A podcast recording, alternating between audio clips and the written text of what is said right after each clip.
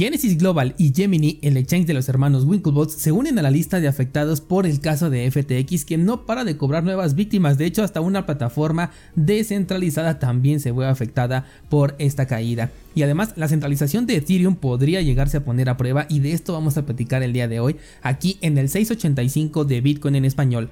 Comenzamos.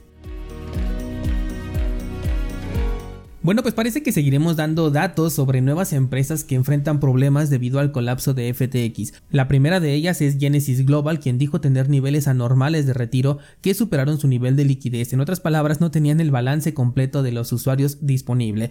Recordemos que esta empresa también fue afectada por la caída de Three Arrow Capital en el pasado colapso de varias plataformas también, la que comenzó con Celsius y consiguió sobrevivir, pero después de la exposición millonaria que tenía a FTX, la suerte ya no fue la misma e incluso después de un rescate de emergencia que le mandaron. La firma dijo que ya está contratando personal especializado para que le ayude a resolver este problema, pero aquí todos ya sabemos qué es lo que significan estas palabras. Algo positivo de esta nota y que me gusta mucho y que quiero destacar es que la gente realmente está sacando el dinero de los servicios centralizados. El hecho de que el exchange se quedara sin liquidez y dijera que el nivel de retiros fue anormal significa que realmente la gente está tomando cartas en el asunto y eso me parece un efecto que yo quería ver desde hace mucho tiempo, pero bueno, finalmente llegó y es lo que cuenta. Ayer un descentralizado nos compartía en el grupo de Discord una tabla con las reservas que tienen algunos de los exchanges y Binance sigue estando muy por encima. Creo que a raíz de este evento Binance cobró más fuerza, pero seguramente también se vio afectado en su balance por retiros masivos. De hecho, la mempool hacía un montón que no la veía,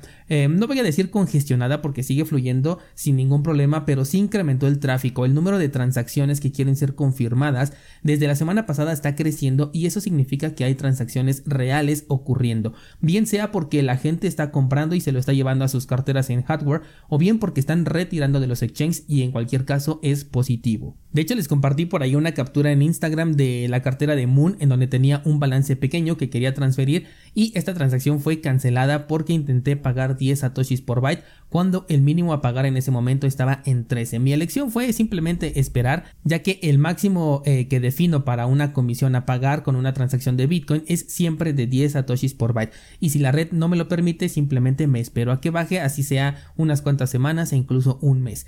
Esa es la enorme ventaja de no tener una urgencia en mover tus satoshis, de tener la custodia de ellos y además poder controlar las comisiones al realizar una transacción. Todo eso en conjunto brinda una sensación de control bastante satisfactoria. La otra empresa que fue afectada es Gemini, la empresa de los hermanos Winklevoss, la cual tiene un servicio de Earn que va a ofrecer rendimientos por dejar tus criptomonedas y dicen ahora que no va a poder cumplir con los lineamientos de retiro propuestos por la propia eh, página o por el mismo servicio.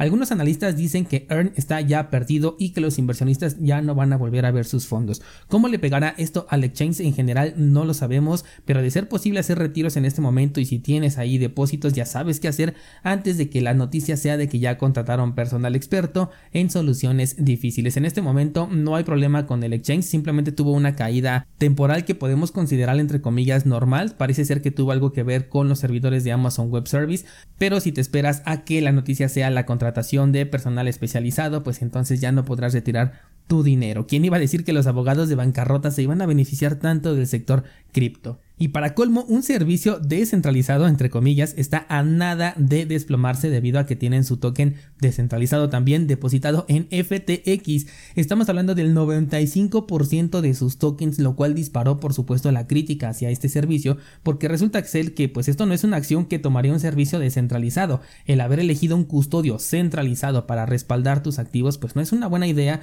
si te estás vendiendo como una plataforma libre de centralización. Y es muy curioso porque esto es precisamente lo mismo que está haciendo ahorita DAI, la criptomoneda estable que está respaldada por una moneda centralizada que, que es este USDC. También está respaldada por bonos del tesoro y además tiene su custodia en Coinbase. Vaya trilema en el que se encuentra este proyecto para que luego no digan que es un cisne negro. Y ya que hablamos de USDC, te comparto también que a través de la empresa Circle, los usuarios de la manzana mordida podrán utilizar sus tokens USDC con Apple Pay para realizar pagos, lo cual realmente sí me sorprendió sobre todo por la postura que ha tenido Apple en relación al sector cripto. Las empresas ahora pueden registrarse para aceptar este método de pago todo a través de Circle y a través de Apple Pay estas empresas que se registren pues van a poder ofrecer el servicio. Si eres usuario de la manzana, ¿piensas utilizarlo? Personalmente no lo voy a hacer, pero sí me parece algo muy interesante y a lo mejor el primer paso que da esta empresa en el sector cripto y no sabemos qué pueda venir después. Por último, un tema súper interesante y es que después del hackeo de lo que quedaba de FTX, que es desde mi punto de vista un ataque interno, pero bueno, especulación fuera, el hacker está moviendo estos fondos en el token de Ethereum, lo cual en primer lugar lo ha convertido ya en el poseedor número 36 de mayor capital. Recordemos que en Ethereum a mayor número de tokens más poder tiene sobre la red e imagínate que este actor sea el mismo CEO de FTX. El segundo tema aquí es que los movimientos son transparentes. Las empresas detrás de la validación ya habíamos hablado que son centralizadas y en su configuración se han encargado de que las transacciones que no cumplen con las reglas de la OFAC no pasen por sus nodos. Por lo que estos movimientos también pueden ser bloqueados y estamos hablando de un tema bien delicado porque ya los reguladores están sobre FTX, están rastreando todo lo relacionado con este problema, por lo que podrían solicitar diagonal exigir a los validadores que son centralizados y que no tienen otra opción más que cumplir lo que se les diga, les pueden solicitar que bloqueen estas transacciones hechas con estos tokens robados, cosa que desataría una crítica muy grande para Ethereum porque entonces estarían censurando transacciones y bueno, eso no le vendrá nada bien a este proyecto. Es una suposición por ahora, pero es algo que ya no viene solamente de mi imaginación o de mi especulación, sino que te estoy compartiendo de hecho una nota, un artículo en donde ya también están pensando en esto. ¿Te imaginas el impacto que puede tener esto en Ethereum? Saber o más bien confirmar que esta red es centralizada y que puede censurar transacciones. Hay algunos validadores que también son libres todavía, pero son minoría. Estos sí podrían confirmar los movimientos de las monedas robadas, pero incluso tienen que tener mucho cuidado porque se podrían meter en problemas con los reguladores, quienes podrían tomar acciones en contra, justamente contra aquellos que no cumplan con las normas, aunque si están fuera de Estados Unidos, pues igual y sería menos probable, pero bueno, tanto vector de ataque, la verdad es que sí me preocupa con Ethereum. Y es que ahí sí me preocupa el impacto que pueda llegar a tener en, el mercado. En términos de precio, por supuesto, sabemos que el protocolo de Bitcoin no se modifica para nada, pero en términos de, de precio y de gráficas en el mercado, creo que un colapso de Ethereum sí podría desestabilizar todo el sector por completo, sobre todo porque es de las piezas que están más abajo en el Jenga de esta estructura de que es DeFi. Y curiosamente, aunque todo corre sobre Ethereum, Ethereum no es la pieza que está más abajo, pero sí está en los primeros tres lugares.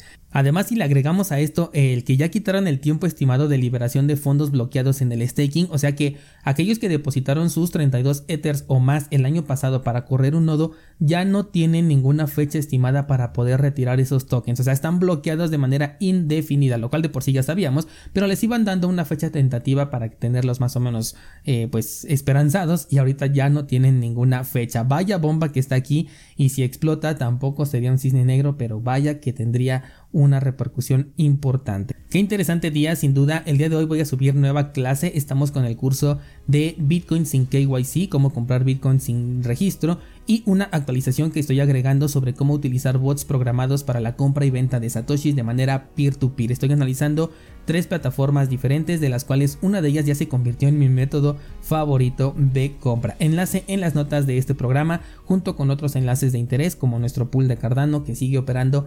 24/7. Por el día de hoy sería todo, muchas gracias y hasta mañana.